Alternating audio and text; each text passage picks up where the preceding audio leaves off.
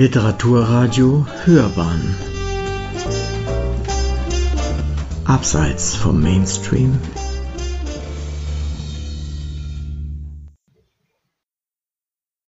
Ich bin Hildegard Keller und lese aus meinem Roman Was wir scheinen.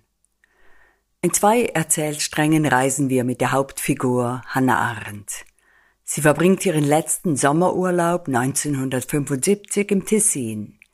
Dort spielen die ungeraden Kapitel, und daraus werde ich gleich lesen. Im anderen Erzählstrang, das sind die geraden Kapitel, begleiten wir Hannah Arendt durch die Jahre 1941 bis 1969 nach Manhattan, Kalifornien, ins kriegszerstörte Deutschland und dann 1961 nach Jerusalem an den Prozess gegen Adolf Eichmann. 1950 landete Adolf Eichmann unter dem Decknamen Ricardo Clement im Hafen von Buenos Aires. Auf der Fluchtroute der Nazis war auch er nach Südamerika gelangt, von wo er zehn Jahre später nach Israel entführt und in Jerusalem vor Gericht gestellt wurde. Hannah Arendt war als Gerichtsreporterin dort und veröffentlichte 1963 ihren Bericht über die Banalität des Bösen wie das Buch Eichmann in Jerusalem im Untertitel heißt. Ich lese aus Kapitel 19 von Was wir scheinen, ein Abend im Hotelzimmer von Tenja.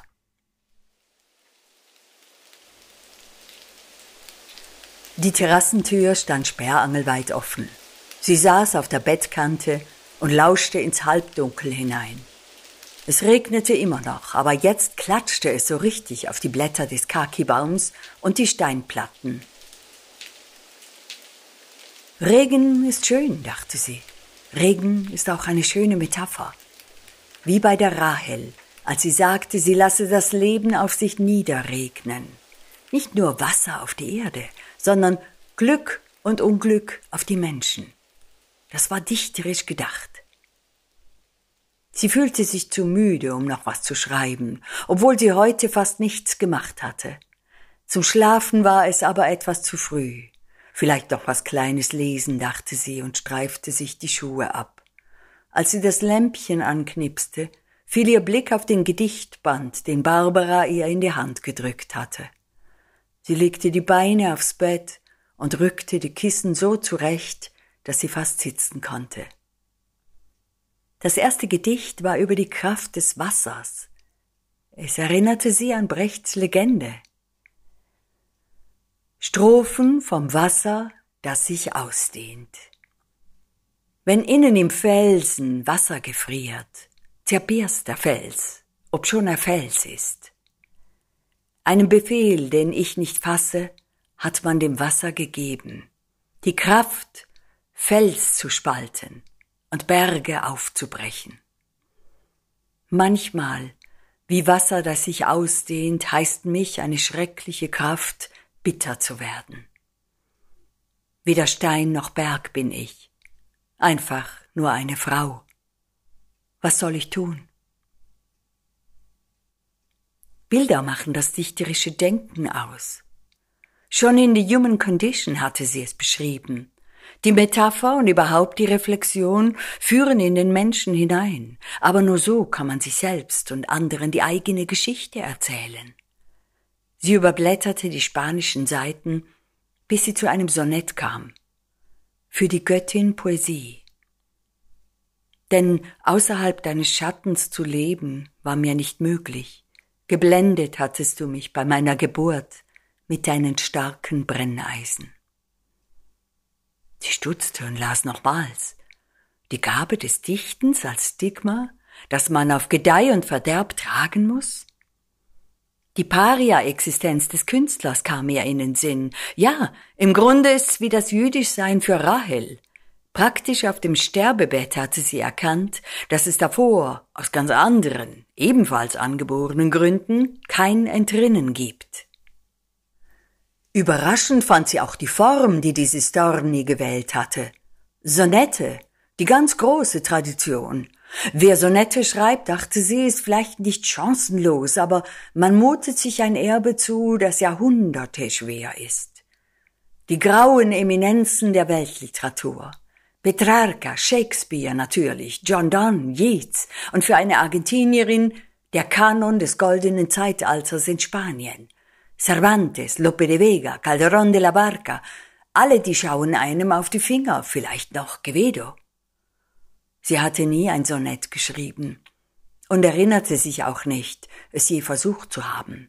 Quartette, das schon, und zwar mehr als nur eine Handvoll, sogar im Volksliedton. Darauf war sie ebenso stolz wie auf andere Dinge, die ihr heute nach so viel erdenschwerer politischer Theorie niemand mehr zutrauen würde. Drei Quartette am Stück mochte sie besonders gern. Wie einen Dreischritt empfand sie das. Nach hinten, zur Seite und wieder nach vorn.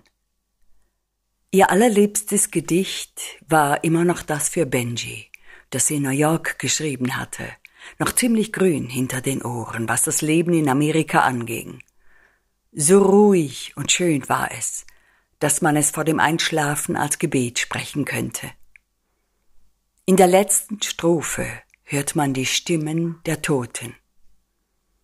Ferne Stimmen, naher Kummer, jene Stimmen jener Toten, die wir vorgeschickt als Boten, uns zu leiten in den Schlummer. Sie blätterte und hielt plötzlich inne. Wirklich, diese Alfonsina Storni hat sich nichts geschenkt, dachte sie. Erst besingt sie Frau Einsamkeit und ihre grauen Wirbel, dann hört sie Feuervögel mit hohen Stimmen, unter dem Gedicht stand das Entstehungsjahr 1938. Da war sie selbst Sozialarbeiterin in Paris gewesen und hatte gearbeitet, damit die Kinder ein ruhiges Herz und in Palästina Boden unter die Füße bekamen. Sie blätterte weiter und las das letzte Gedicht. Nicht nur das letzte in der kleinen Sammlung, sondern überhaupt das letzte, das Alfonsina Storni geschrieben hatte. Ich geh schlafen.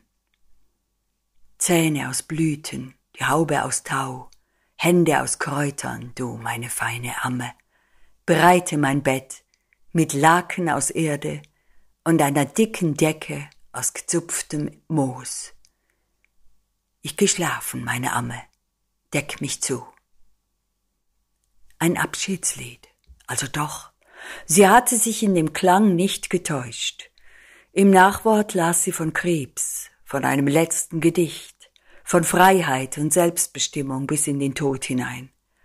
Da dachte sie, wenn ich krank wäre, hätte ich es auch gern in der Hand.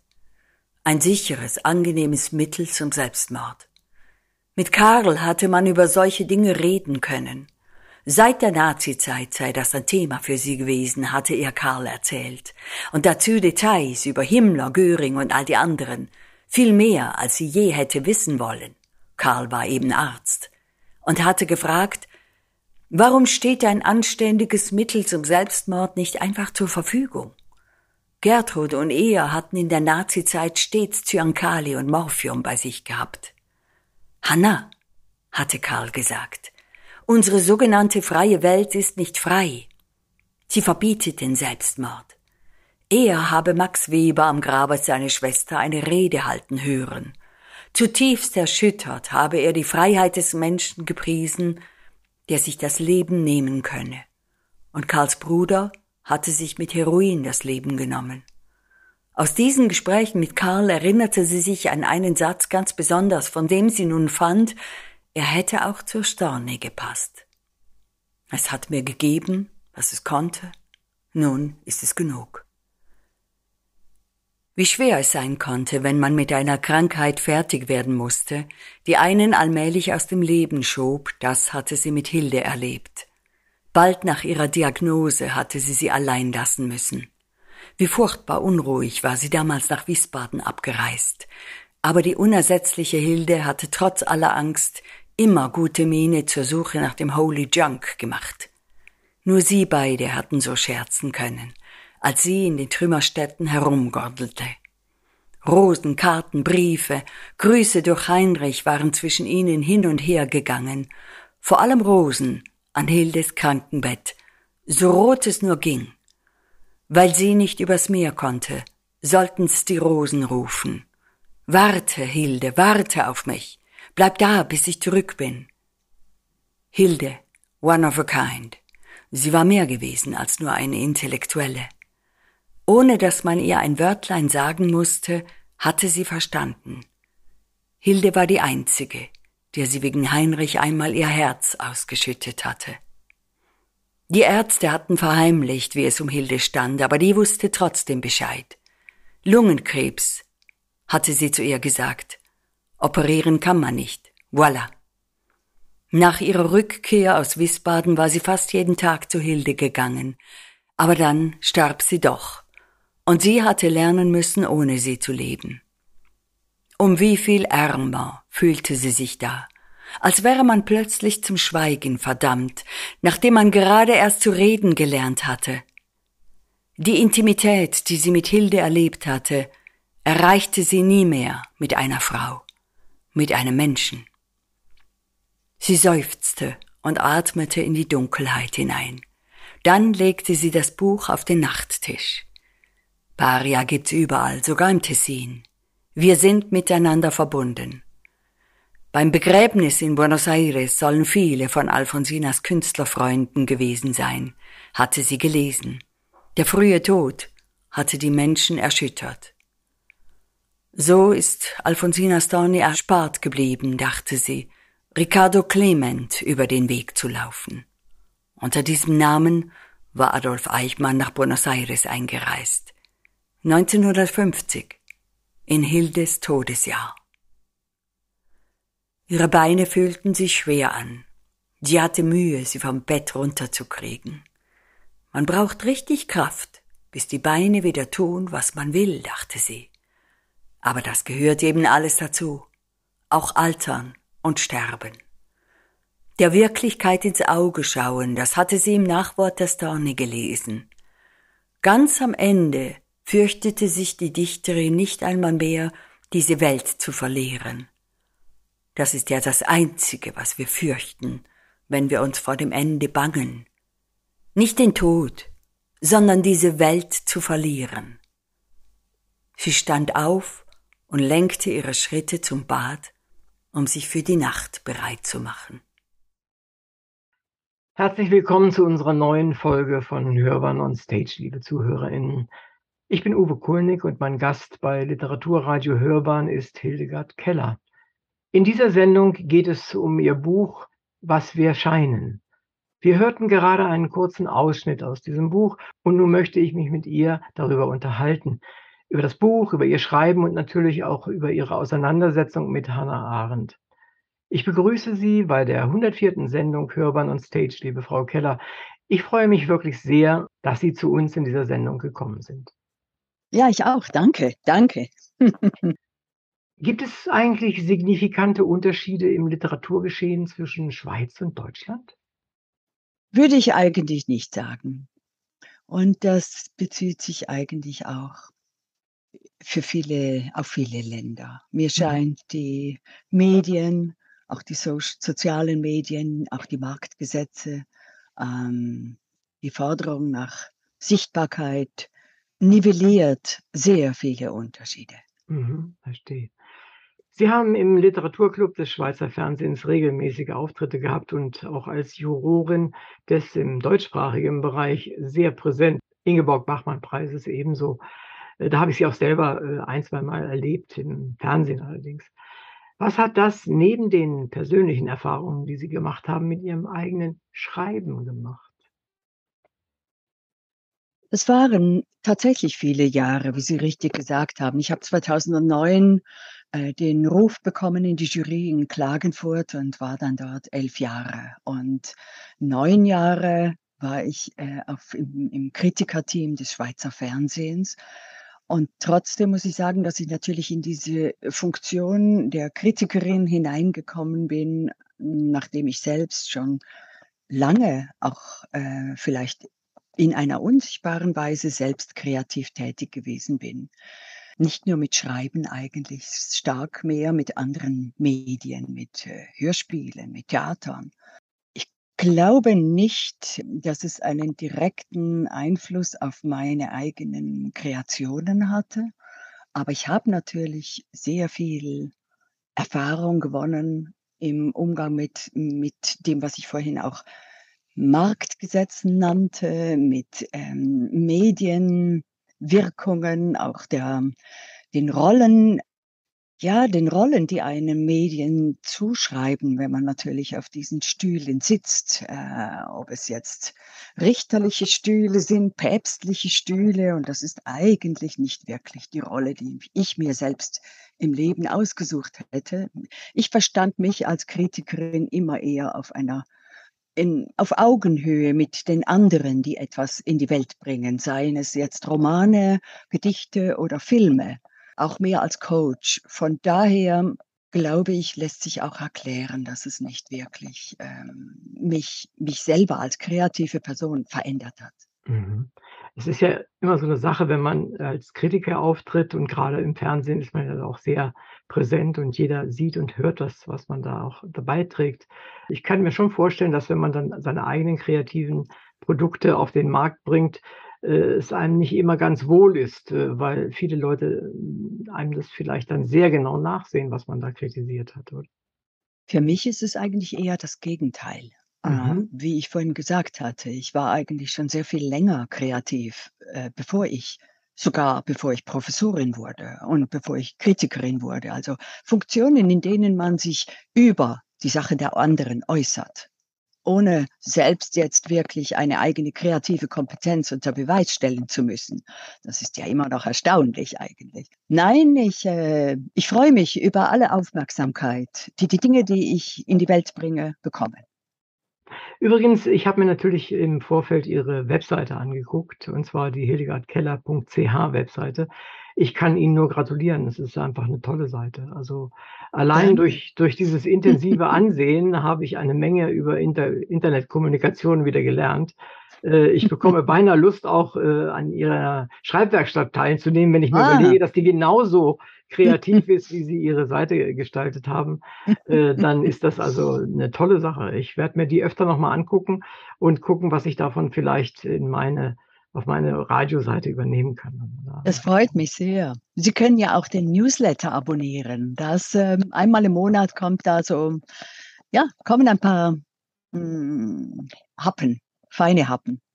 Bevor wir ins Buch springen, noch eine Frage. Ähm, was hat es eigentlich mit der Bloomlight Productions zu tun?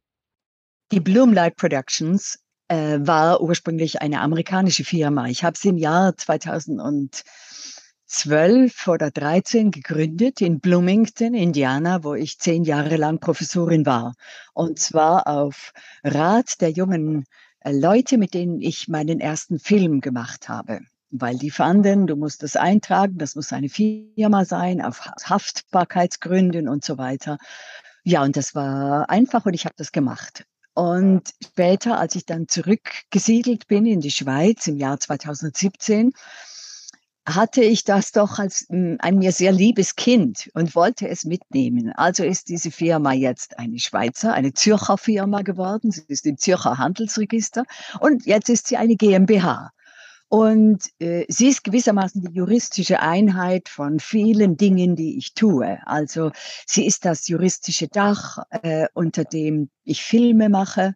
Sie ist das Dach, unter dem der Verlag Edition Maulhelden ist aber auch ein Label, das ich mit meinem Mann zusammen habe, mit, bei dem wir Stadtführungen machen. Und das heißt maulhelden.ch. Mhm. Ich, ich muss nachher zum Beispiel gerade wieder auf eine Stadtführung. Unser Hit ist Kriminelles Zürich. Kriminelles. Und ist da viel zu berichten? Ich weiß oh, und wie, darüber. und wie, und wie.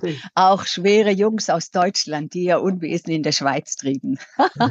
Guck an, wieder was zu lernen. Also ich habe sowieso den Eindruck, dass wir, äh, außer über das Buch, über das wir heute sprechen, äh, noch eine zweite Sendung machen könnten, allein über das, was sie noch so alles da tun.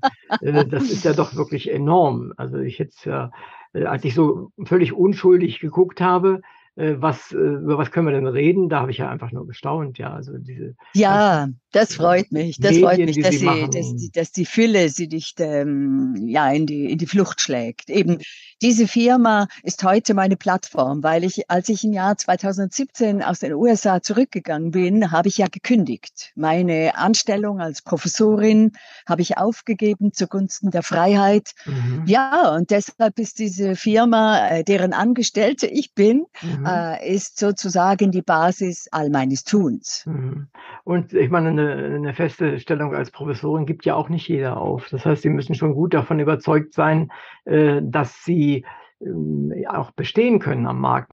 Hm, ja, da haben Sie recht, aber das weiß man natürlich im Vornherein nicht. Ähm, natürlich nicht, ja. Das würde ich jetzt sagen mit Hannah Arendt. Es ist ein Wagnis. Man schlägt seinen Faden ins Gewebe des Lebens und schaut dann, was es wird. Aber es war halt Zeit. Ich war zehn Jahre lang äh, auch relativ stark kreativ und künstlerisch tätig. Und es war Zeit geworden, dass sich irgendwie die, ähm, dass sich das spiegelt in der Art, wie ich lebe. Und ich wäre gerne auch ähm, Professorin geblieben in diesem neuen Bereich, in dem ich mich vorwiegend bewegt habe, mit Medien, mit Hörspielen, mit Filmen, mit Ausstellungen. Und es ist halt so, wenn man einmal, ich war ja von Haus aus und auch in Amerika Mittelalterforscherin zur älteren deutschen Literatur. Ja, und äh, ich wollte jetzt einfach, dass sich das etwas stärker spiegelt und das war dann so nicht möglich und deshalb habe ich gekündigt, als ich äh, eine Einladung zu einer künstlerischen Gastprofessur bekommen habe. Mhm. Das, äh, das war wie der, der Anfang. Und das habe ich dann kurz gemacht, aber es war der Sprung in eine freie Existenz. Ja, toll. Also gratuliere, dass Sie das gemacht haben und dass es auch so erfolgreich läuft. Also das ist nicht Danke. selbstverständlich. Also ganz, ganz toll Hut ab für, diesen, für so eine solche Leistung. Über Hannah Arendt läuft ja im, zum Beispiel im Historischen Museum eine große Ausstellung schon seit einiger Zeit. Es gibt im Amerikanischen eine aktuelle und beliebte Graphic Novel und äh, manches andere auch mehr. Warum haben Sie ausgerechnet zum Mittel des Romans gegriffen, um Hannah Arendt nahezukommen? Zuerst sage ich es mal in einer ganz kurzen Form. Der Roman, was wir scheinen, ist eine Erlebensform. Das war es für mich beim Schreiben. Und das ist es, darf es, sollte es, kann es sein für die Lesenden. Eine Form des Erlebens, hm, also des Lebens mit dieser Hauptfigur und ihrer Sicht auf die Welt und alle Menschen, denen sie begegnet, an die sie sich erinnert, neue Freundschaften, die sie schließt, egal was.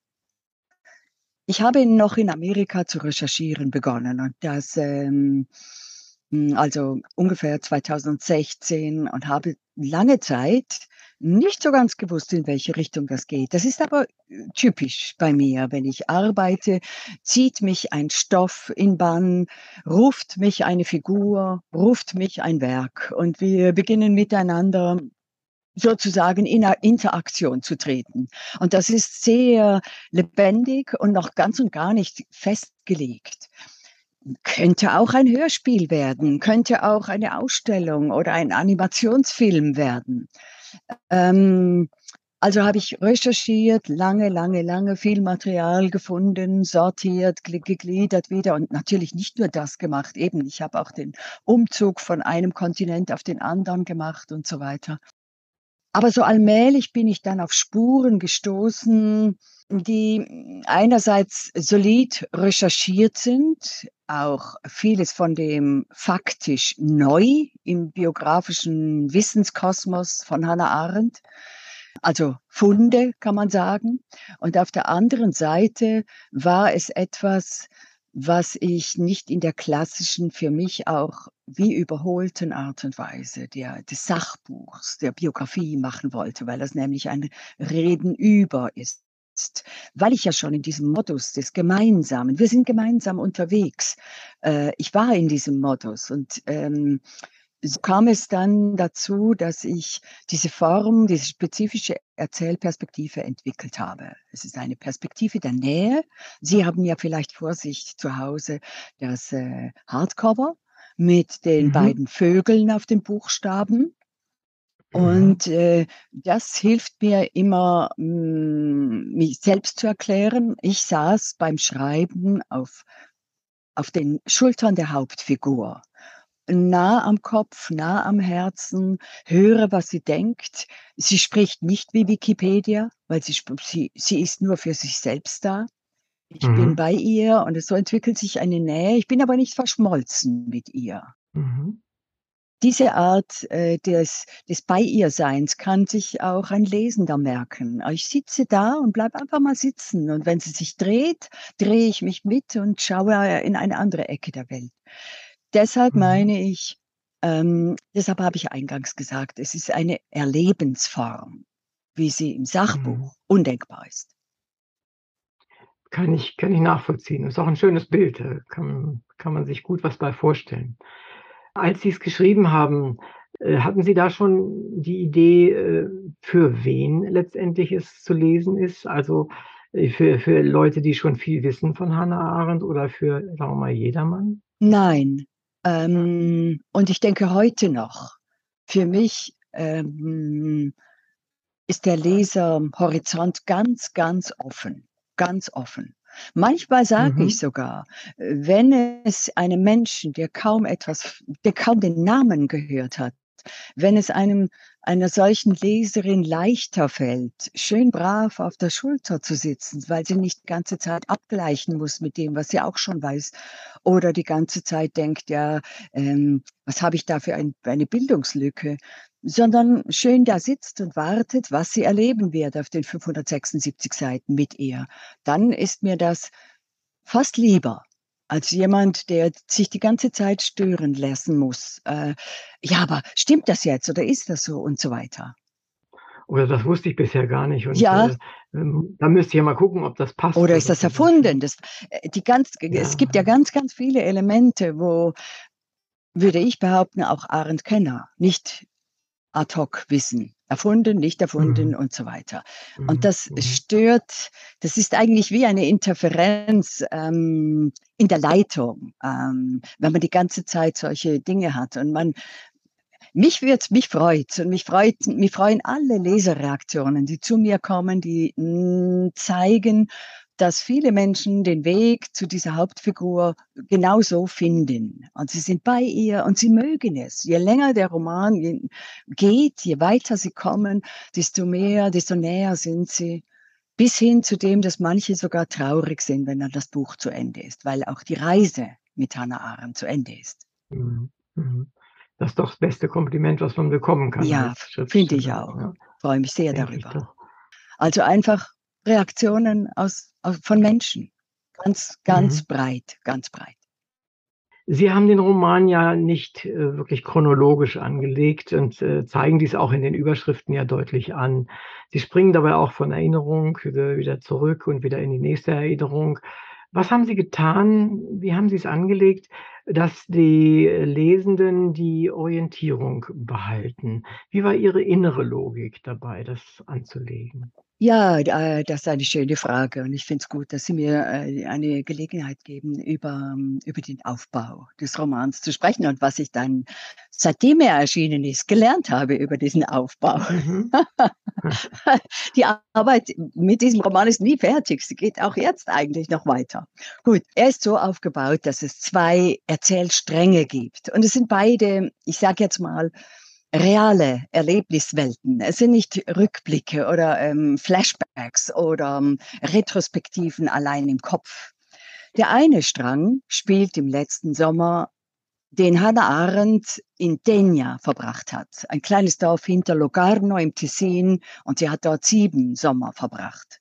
Und der letzte Sommer 1975, äh, der spielt, der füllt die Kapitel eins, drei, fünf, sieben, alle ungeraden Kapitel bis 27. Mhm. Und der andere Strang, das ist, äh, präsentiert eine andere Art mh, mm, zu sein, temperamentvoller, hitziger, kämpferischer.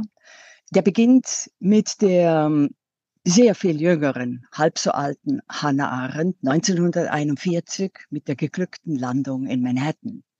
Und dieser Strang, 2, 4, 6, 8 bis 26, der vollzieht sich in größeren Sprüngen als der andere, äh, wo die schon alte Frau oder sich alt fühlende Frau nur noch kleine Schritte macht, rund ums Hotel, zur Kirche und auch die Tagesschritte sind kleiner. Von 27. Juli, 30. Juli, 2. August Mhm. und so weiter. Der andere Strang, da gibt die großen Sprünge 1941, 1945, 1950 die erste Reise zurück ins kaputte Deutschland, 1955 die erste Gastprofessur in Kalifornien und so kommen wir auch im Kapitel 10 nach Jerusalem. Dort sind wir in mehreren Kapiteln am Prozess gegen Adolf Mhm. Eichmann und die folgenden geraden Kapitel, die gehen dann, ja, 62, 63 und so weiter. Da geht es um Schreiben, ums Ringen um dieses Buch, bis hin zum letzten Kapitel in diesem Strang, das ist 26. 1969, der Tod von Karl Jaspers, ihres Doktorvaters. Sehr Mhm. einschneidendes Ein Ereignis. schwerer Schlag, Ja. ja. ne? Jetzt, ich habe ihn tatsächlich alternierend geschrieben. Die Struktur hatte ich plötzlich, die stand wie ganz klar vor mir. Also, dass es auch so eine Ringerzählung ist. Im ersten Kapitel reisen wir hinunter mit ihr und kommen quasi zu ihr in dem Moment, wo sie aus dem Gotthardtunnel rauskommt, auf der Tessiner Seite. Und das letzte Kapitel, da begleiten wir sie, bis sie wieder in dieses Gotthardtunnel eintaucht auf dem Weg zurück nach Zürich-Kloten. Und erst in Lesungen habe ich dann gemerkt, weil ich einfach aus spielerischer Lust, äh, nicht immer das Gleiche zu machen, habe ich begonnen, ziemlich wild herumzuspringen und in der einen Lesung das zu präsentieren und in der anderen das. Es gibt ja genug Material auf diesen 500 äh, äh, Seiten. Ja, durchaus. Also habe Mhm. ich, habe ich begonnen, die Chronologie selber beim, bei, äh, selber zu brechen, bis ich gemerkt habe, das funktioniert ja. Ähm, das funktioniert wirklich. Heute sage ich äh, an Lesungen oder zu Lesern sage ich immer, schau mal, du kannst übrigens entweder so lesen, wie ich geschrieben habe, 1 bis 27 schön brav durch, oder du beginnst bei Kapitel 2, das ist das früheste Kapitel, 1941, liest dich durch die geraden Kapitel durch bis 26, dann stehst du im Jahr 1969 und dann gehst du zurück zu 1 und liest alle ungeraden, dann bist du im letzten Sommer mit ihr und wie sie ihn verbringt. Und i- mich, mir gefällt das eigentlich sehr. Äh, sie war nicht intendiert, diese Freiheit, aber dass die, dass die Lesenden Freiheit haben, das passt auch zur Hauptfigur. Ja, durchaus. Und ist auch eine tolle Idee. Und äh, das kann auch nicht jedes Buch von sich Ja. sagen. Wirklich, Ich- wirklich Deshalb habe ich ja gestaunt. Äh, aber es funktioniert, echt. Es gibt dann Me- Menschen, die haben es zuerst gelesen und kommen an Lesungen und nachher sagen sie, jetzt beginne ich noch einmal neu und in dieser Weise. Na, das ist, das ist toll. Äh, apropos Lesungen, wie, wie sieht es eigentlich aus äh, in der Schweiz? Hier in, in München, ich beziehe mich nur mal auf München, äh, tun wir uns insgesamt bei Schwe Lesungen noch schwer. Das Publikum ist noch nicht so richtig in Gang zu bringen. Und zwar auf breiter Front nicht vernünftig in Gang zu Hm. bringen. Es sind immer nur kleine Zahlen, selbst ähm, Institutionen wie unser Literaturhaus, die immer überfüllt waren, kriegen ihren Laden vielleicht halb voll. Wie sieht es bei Ihnen aus? Ist das anders? Es ist wahrscheinlich nicht ganz anders. Ja, das, äh, das äh, tut mir ja ganz besonders leid mit München. Übrigens komme ich ja nach München. Mal sehen, ob es sich bis dann gebessert hat im November. Aber Ich wünsche es Ihnen, ich- ja, aber es ist schwach überhaupt. Wo, wohin kommen Sie? In, ins, auch ins Liter- Literaturhaus? Äh, nein, im Literaturhaus war ich ja eingeladen und nachher gab es nie, leider nie einen, einen Fortsetzungstermin, einen Ersatztermin, äh, so, damals, als schade. die Maßnahmen hochgefahren wurden, wurde alles, alles abgesagt. Ähm, es sind zwei Dinge. Zum einen äh, die, die Autorenbuchhandlung und zum anderen in einen Club mit einer Podiumsdiskussion. Harry Klein heißt das. Irgend ich bin gespannt. Irgendeine Action. Dort werden wir eine Action Ich drücke, drücke, ja, ich drücke die Daumen. Also irgendwie haben unsere Mitbürger äh, verlernt, wie man zu solchen Veranstaltungen geht. Ehrlich Also gesagt, es ist äh, auch hier immer wieder ein Thema. Es ist auch, ähm, aber man kann es nicht ähm, verallgemeinern. Plötzlich kommen dann doch wieder welche. Aber Sie haben recht, auch hier, auch hier hat man, ich habe auch schon in Institutionen jetzt Lesungen gehabt, wo ich früher wirklich leicht äh, den, den, die, die, den Saal gefüllt habe. Und man Ja, weiß aber ja. gar nicht, woran es liegt. Und manchmal kommen doch wieder viele. Aber Mhm, mhm. auch hier würde ich sagen, ehrlich gesagt, mich, ich freue mich, wenn ich einfach überhaupt mit dem Buch in die Welt raus darf. Und die Abende sind immer sehr schön. Die Stimmung derer, Mhm. die da sind, die ist dann ganz ungetrübt. Ja, das ist gerade, wenn es mal wirklich weniger sind und fast intim Mhm. ist. Ich mache ja diese Sendung, die wir haben, auch einmal in in der Woche direkt face to face in mitten in Schwabing. Mhm. Und wir sind wir können da maximal 20 Leute unterbringen. Mehr ist es tatsächlich nie gewesen. Und das ist dann wirklich so kleine Gruppen. Und wenn das auch nur 10 sind oder so was, dann ist das 'ne ganz andere Atmosphäre, Mhm. viel familiärer natürlich auch. Und da kommt man auch dann die die, äh, Lesenden, die kommen dann auch gut ins Gespräch mal Mhm. mit denen, die kommen. Man muss ja nicht anstehen und solche Geschichten. Also, das ist auch immer ganz schön, da haben Sie recht. Äh, man muss das Beste draus machen Ja. auch, denke ich.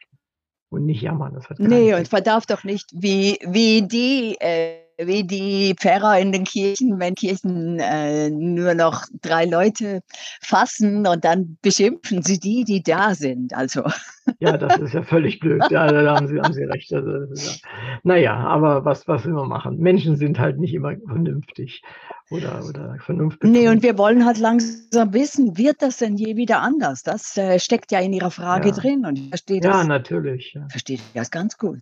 Ja. Ja. Na gut, also, ich drücke Ihnen die Daumen für München, dass das gut Danke, läuft. danke. Wenn Sie Ihr Verhältnis als Schriftstellerin zur historischen Figur Hannah Arendt benennen müssten, wie würden Sie das tun? Hm. Das ist nicht ganz leicht, abgesehen von dem, was ich eigentlich schon gesagt habe, dass es ein Ja. Miteinander war, ein, äh, Verhältnis auf Augenhöhe, ein Verhältnis, in dem wir ganz bestimmte Erfahrungen miteinander teilen, äh, wenn auch in anderen Zeiträumen. Also, zum Beispiel, dass man Teil einer German Community in Amerika war, also Teil einer ganz kleinen Minderheit, auch in Mhm. akademischen Sphären, quasi diese deutsche Kultur vertreten musste, äh, Mhm, eine mhm. Minderheiten, eine Orchideenkultur. Also, Sie sind Sie sind nicht in in dieser Bewunderungsecke, dass Sie ihre Philosophie bewundern, sondern Sie sind tatsächlich mehr auf der der Personenebene vielleicht? Ähm ich bin, glaube ich, auf der Werkebene. Ähm Mhm. ja, da haben Sie absolut recht. Also, vor allem bin ich nicht, äh, auf dieser ähm, auf dieser Ebene, wo ich vor einem Denkmal stehe und hinaufschaue und wo mir nicht einmal bewusst ist, wie einseitig dieses Denkmal ausgeleuchtet ist. Ähm, es war ja ein Teil meiner Recherchen zu merken, dass diese ganze wilde Welle des Hasses, die nach der Publikation des Eichmann-Buchs auf sie eingebrochen ist, dass die ähm, dass die was mit einem Menschen macht. Und ich habe ja gestaunt, dass diese Frage nie gestellt worden ist. Das war eine wichtige Frage, ist eine wichtige Frage, für mich ganz besonders bei Hannah Arendt, die sich Hm. so zentral um Empathie gekümmert hat, um die Empathiefähigkeit. Aber das klingt jetzt fast schon wieder zu programmatisch. Ich bin eigentlich auf einer existenziellen Ebene zu ihr gekommen, zu dieser Frage gekommen. Ja, wie kommt das eigentlich? Das hat ja tatsächlich niemand gefragt. Was hat das mit dir gemacht? Und zwar auch quasi als Autorin, äh, vis-à-vis einer Autorin, die in einer unerhörten, ähm, Exponiertheit, äh, in kältestem Wasser, in härtesten Winden steht, ganz alleine. Und, Mhm. äh, das ist absolut eine andere Position. Ähm, es ist die Position eines Menschen, der nach dem Menschen sucht. Ich würde Mhm, behaupten, Hannah verstehe. Arendt hat nichts anderes gemacht mit den Menschen, die sie porträtiert hat. Und das reicht von Adolf Eichmann bis zum Papst, äh, von Rosa Mhm. Luxemburg bis zu Tanja Blixen, von Bert Brecht bis zu Franz Kafka. Vielleicht bleiben wir noch mal beim beim wenn Sie schon angesprochen haben, beim Eichmann-Prozess. Ähm, die Folgen, die dort waren, sind ja doch ziemlich äh, ziemlich, ziemlich heftig. Und, ähm, das kann ja auch nicht an ihr vor vorei vorbeigegangen sein. Das hat sie sicherlich verändert. Wie haben Sie es nachempfunden und das äh, dann, um das in Ihren Romanen auch wirklich adäquat abbilden zu können? Wie sind Sie damit umgegangen? Also meinen Sie jetzt die Recherchen? Ja, ja. Äh, na ja, Recherchen ist eine Sache. Das ist die Datenlage ist ja, glaube ich, gar nicht so schlecht gewesen in der Beziehung. Aber wie Aber wie meine wie Recherchen wie haben sind ja nicht nur die empfunden? Datenlage. Vielleicht muss ich doch da anfangen. Meine Recherchen sind sind ja nicht die äh, die Datenlage, die es braucht für eine Biografie. Meine Recherche geht weiter. Ja. Ich frage ja auch, ähm, so bin ich vorgegangen. Also ähm, wo sind die Leerstellen in den Gesprächen? Wo Ja, sind ja. Leerstellen in den Briefen? Mit wem mit wem spricht sie überhaupt, äh, äh, worüber? Wer erwähnt was? Wer, ähm, äußert Anteilnahme? Wer, ähm, Mhm, wer wird mhm. plötzlich stumm und so weiter? Ja. Verstehe. Also, es gehen ja auch Freunde verloren Sagt und, man. äh Sie haben ja das Buch gelesen. Ja, Kapitel ja, ja. 26 steht sie ja vor den deutschen Studenten nach der Aufzeichnung des Gauss-Interviews. Es ist ein für mich sehr wichtiges Kapitel, ein deshalb ist das Gespräch Mhm. auch so lange geworden.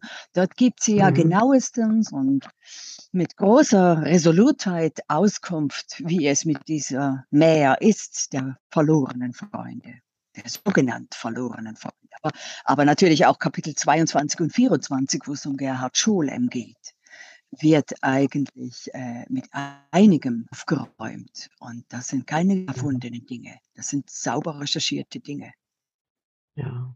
Also, das davon gehe ich natürlich aus und, ähm, das, äh, hätte ich auch gar nicht bezweifelt. Aber zeigt es zeigt halt eben ein anderes Bild. Deshalb sage ich's, Herr Kulnig. Ja, Zeigt ein ja, völlig ja, anderes. Bild, äh, auch dieses Verhältnisses zwischen Scholem und Arendt zum Beispiel. Also, das, äh, habe ich mich die ganze Zeit immer mal gefragt, wie wie geht wie gehen Sie damit um, in in dieser Form, also aus der Ich-Perspektive zu schreiben und, äh, Ich schreibe nicht aus der ja Ich-Perspektive.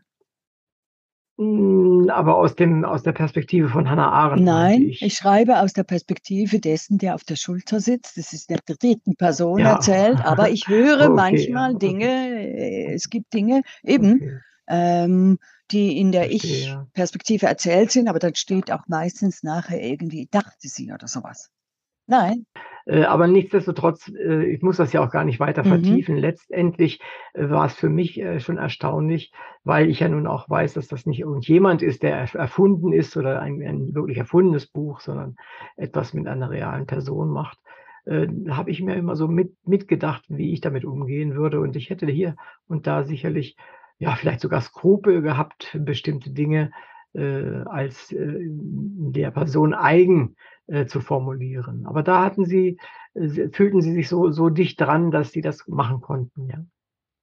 Auch hier würde ich wieder sagen, ich höre das zwar öfter, Herr Kulnig, aber, ähm, ich weiß auch nicht, ob man das anderen Menschen sagt, die historische Romane schreiben, aber das wäre jetzt ein Thema für eine eigene Sendung.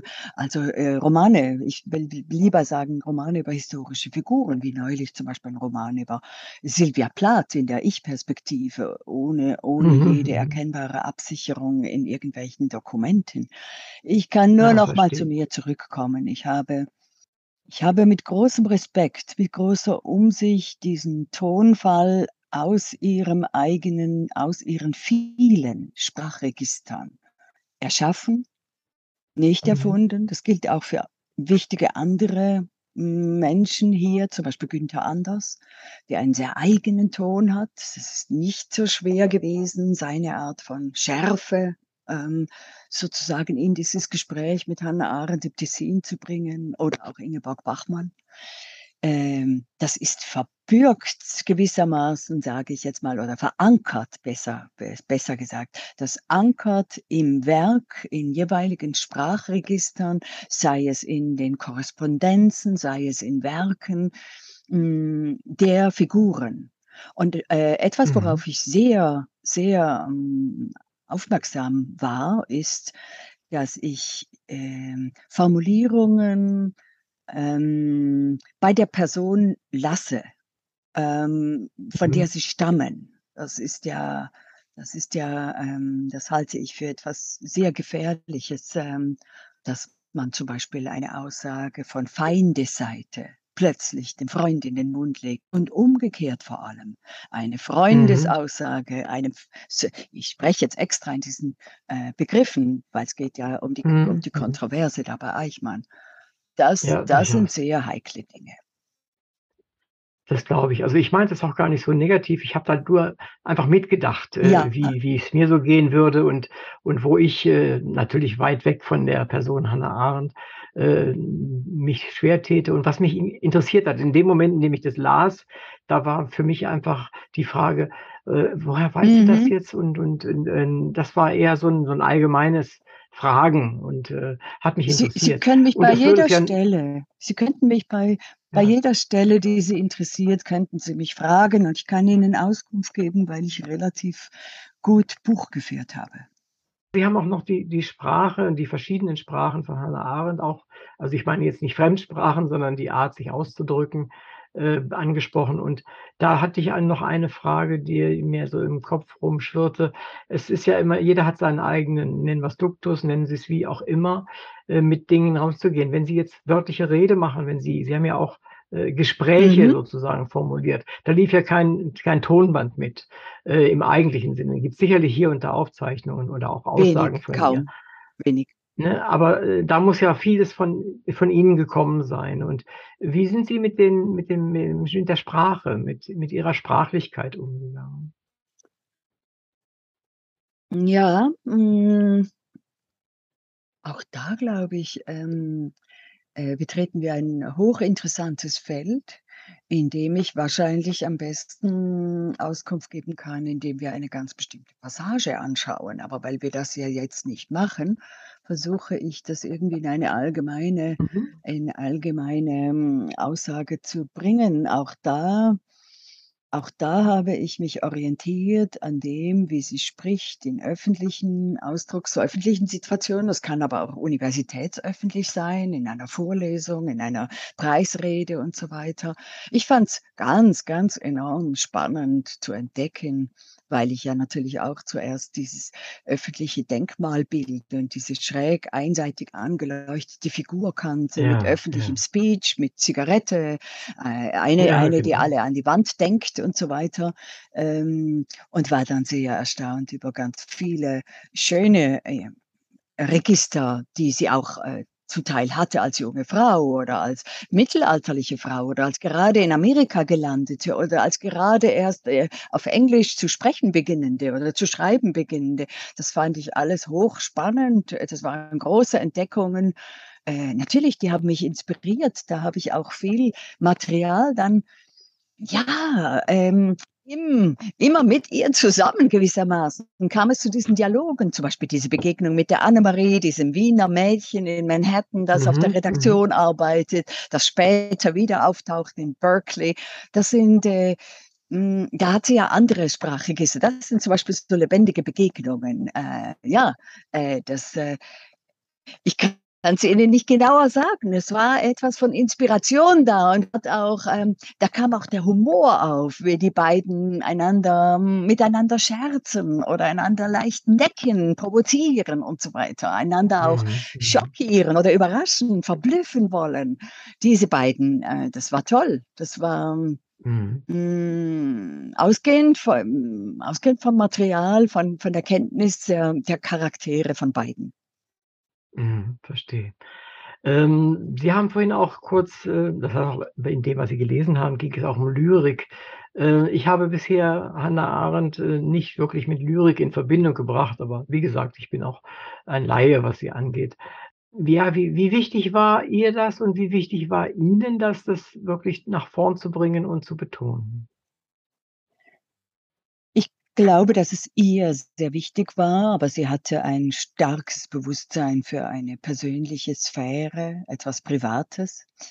Ähm, und das ist schon fast absolut gemeint, etwas wirklich sehr Privates. Ähm, und dazu gehört die Lyrik, wahrscheinlich auch noch andere kleine Dinge, wie zum Beispiel dieses Märchen, das ich im Archiv gefunden habe und transkribiert habe, die weißen Tiere.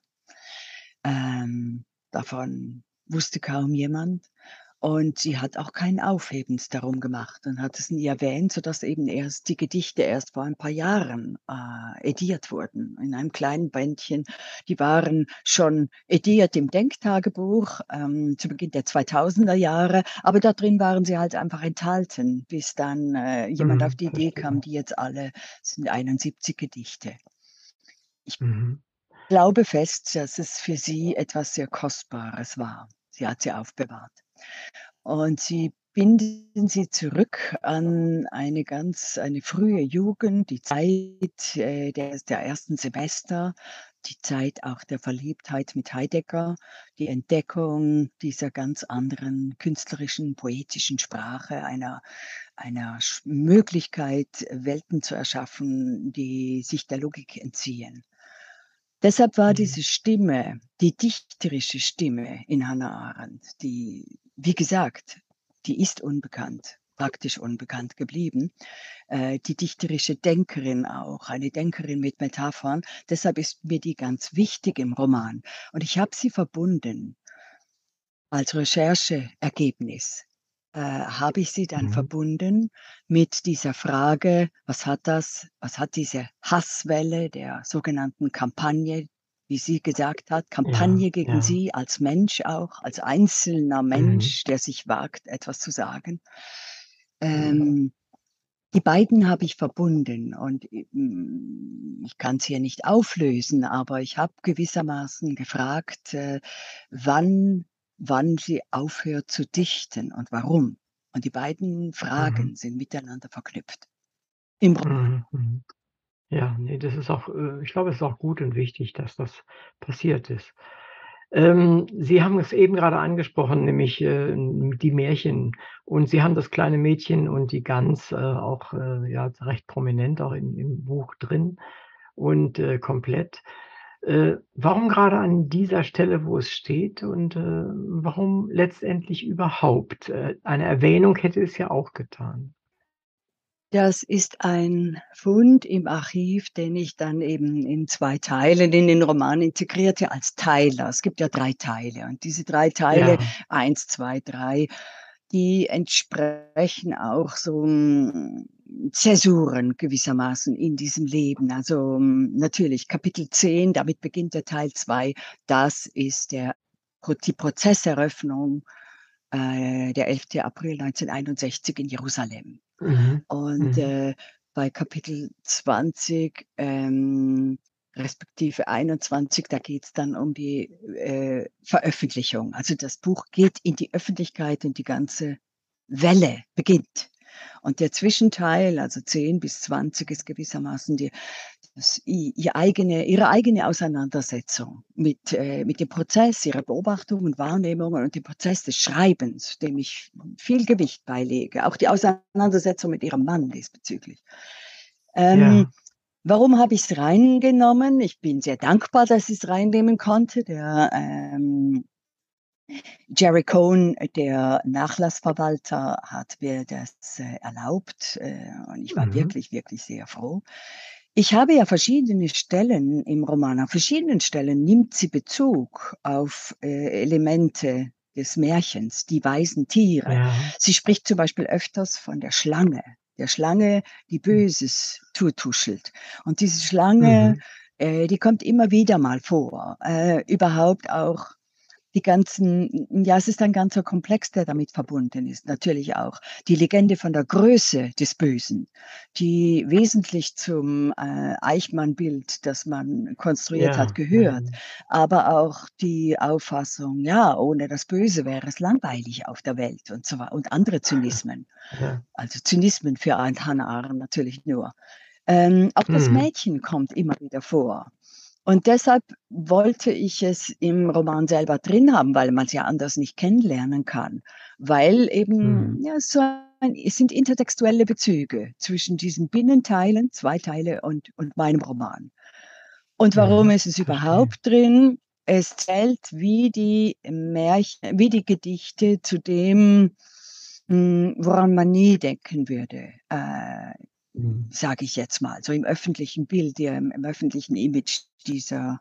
Durchaus, ja, ja haben Sie recht. Und, äh, und das Zweite ist auch, das mir sehr gefallen hat, die, äh, das Motiv der Gans. Es ist ja ein Mädchen, das eigentlich sehr allein ist. Ähm, die Erwachsenen sind mit Krieg beschäftigt und ähm, mhm. ja, es äh, muss Gänse hüten. Und plötzlich sieht es beim Gänsehüten eine Gans, die anders ist. Also die Auseinandersetzung mit dem Anderssein. Genau. Es ist eine Gans, die fliegen kann und eine Gans, die einen schwarzen Fleck auf der Brust hat. Fast ja, wie ein genau. Abzeichen. Und äh, mhm. der geht es nach und verliert sich in dieser Flucht, äh, fliegt auch, engagiert einen heuert sich einen Piloten an und so weiter. Ja, und genau. nachher kommt es zu besseren Piloten, nämlich zu den weisen Tieren, unter anderem Pegasus. Und es darf dann auf Pegasus reiten. Also da haben wir auch ja. das Dichten wieder, das Symbol des genau, Dichtens. Ja ganz, also ganz viele, viele schöne Motive und natürlich auch das Motiv der Gans, weil ähm, der fliegende Gans, der Gans, die sich über alles erheben kann. Äh, und äh, das Mädchen meint ja eben, die können ja gar nicht fliegen. Ich glaube, das stimmt ja gar nicht. Die Wildgänse können ja fliegen. Aber das Mädchen tut so. Die können ja nur watscheln ja, ja, so. so ja. Und genau, äh, ja. im Kapitel 8, da kommt ja dann auch Annemarie daher in Berkeley und überreicht ihr ein Bild von der Gans und so weiter. Mhm. Also mhm. mir gefällt es, diese Fäden zu spannen und die Sache reich zu machen, auch ähm, mhm ja, über diese weiten Strecken von über 500 Seiten, da müssten schöne goldene Fäden drin sein. Man, ah, da ist sie wieder. Und also ich habe es auch gern gelesen. Also es, ist, es las ich sehr schön und äh, äh, es ist, ist ein, ein, auf der einen Seite ein Fremdkörper, auf der anderen Seite aber ein sehr, sehr interessanter und der dann doch dazu gehört, über diese Fäden, wie Sie gerade gesagt mhm. haben. Da, da, da wird es wieder eingebunden letztendlich. Super. Jetzt vielleicht noch mal was zum zum Praktischen beim Schreiben, beim Fertigstellen des Romans. Es gibt ja diverse, ich weiß nicht, ob ich sie Nebenfiguren in Ihrem Roman nennen soll. Doch, es ist ein Roman, da können wir sie Nebenfiguren nennen. Äh, welches ist denn für Sie beim Schreiben die interessanteste gewesen? Hm. Hm. Ah, das ist extrem schwierig zu beantworten, weil ich natürlich hm. äh, alle eigentlich gern gemocht habe. Also es gibt die ganz erfundenen Figuren, in denen sich die Menschen übrigens manchmal täuschen. Die denken, ah, der ist bestimmt nicht erfunden und der ist total erfunden. Dann gibt es die halb erfundenen, weil man sie nicht kennt als historische Figuren oder einfach als, äh, weil sie keine namhaften Persönlichkeiten waren. Und dann gibt es die, die man natürlich sofort kennt. Ingeborg Bachmann, Max Frisch, äh, Uwe Jonsson, ähm, Günther Anders. Äh, das war, Günther Anders war eine, eine schöne Herausforderung, aber echt auch eine Herausforderung, weil das Verhältnis zwischen den beiden so spannungsvoll war. Das mit Ingeborg Bachmann hat mir großen Spaß gemacht, weil ich nach wie vor finde, es ist schade, dass die beiden Frauen nicht äh, ihr Potenzial für eine vertiefte, längere Beziehung ausleben konnten. Dann auch, dass ähm, großen Spaß hat, haben wir die erfundenen Freundschaften gemacht zum Beispiel Barbara, die junge Bernerin, die im Hotel in Tessin arbeitet. Klassischer Sommerjob. Sie will aber auch Italienisch lernen.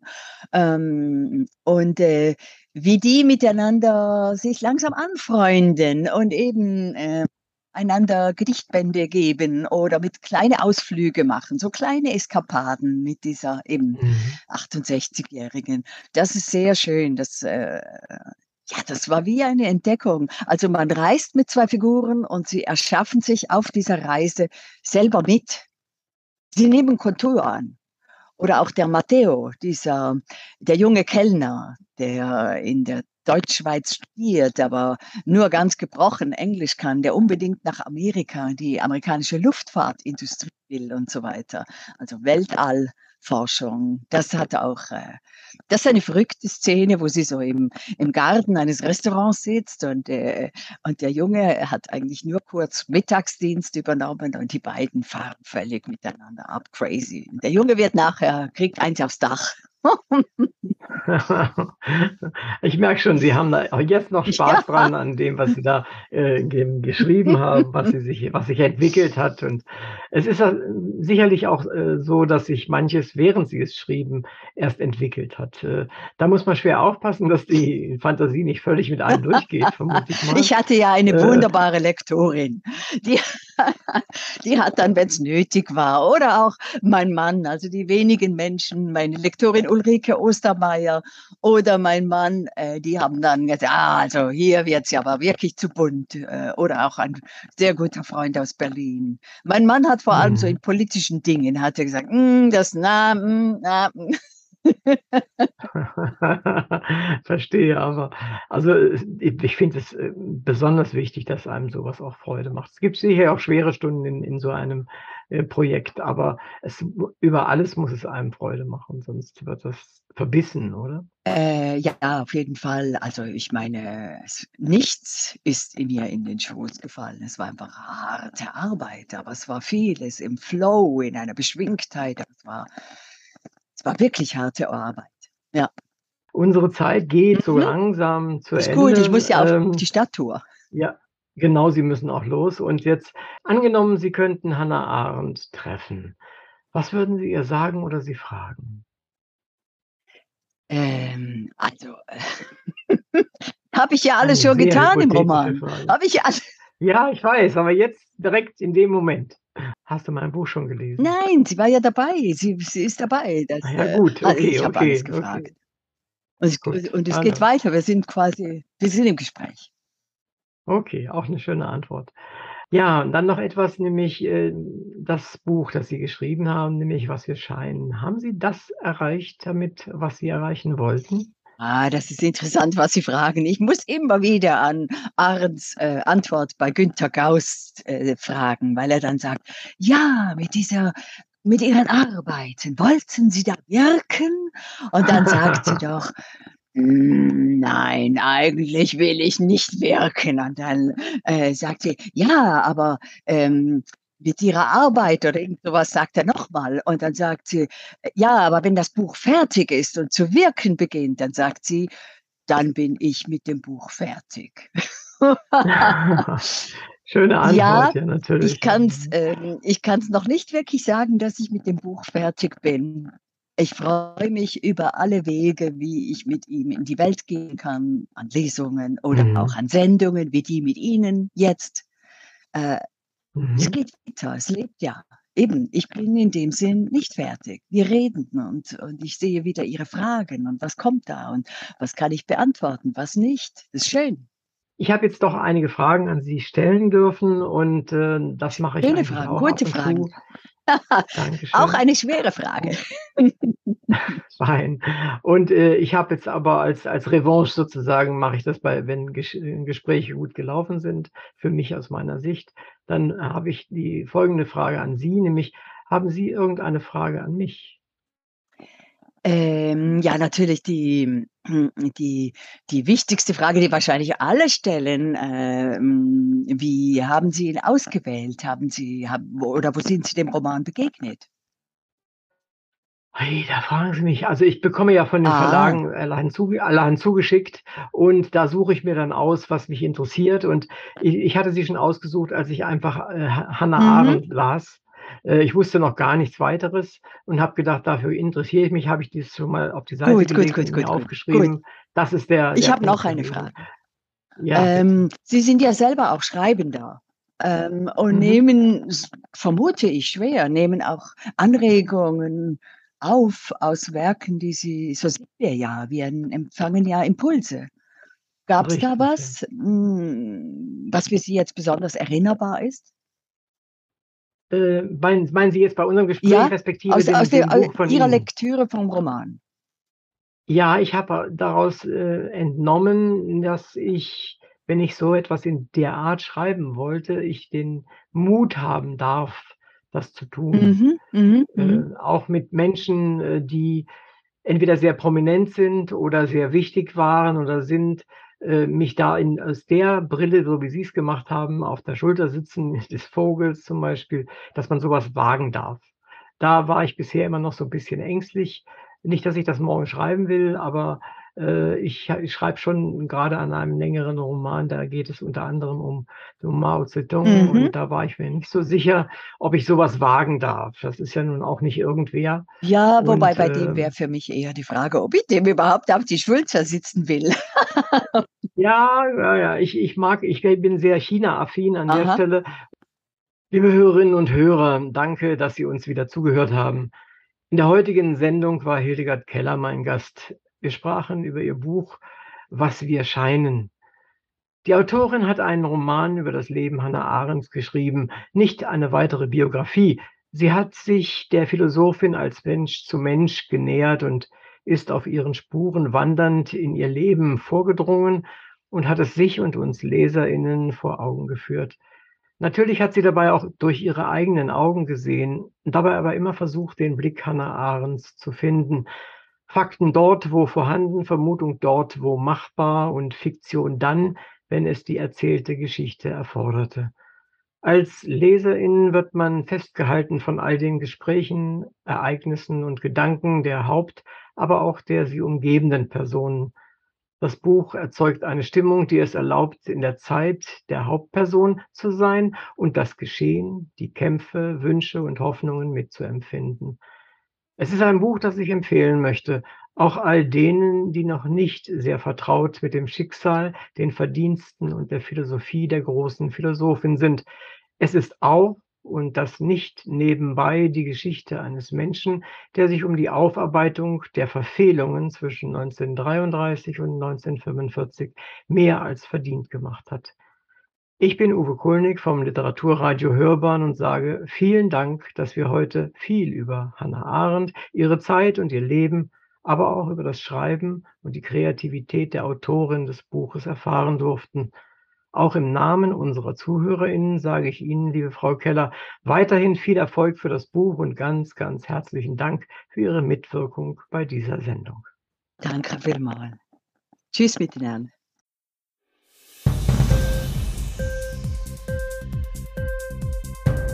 Dir die Sendung gefallen? Literatur pur, ja, das sind wir. Natürlich auch als Podcast. Hier kannst du unsere Podcasts hören. Anchor, Spotify, Apple Podcast, iTunes, Google Podcasts, radio.de und viele andere mehr.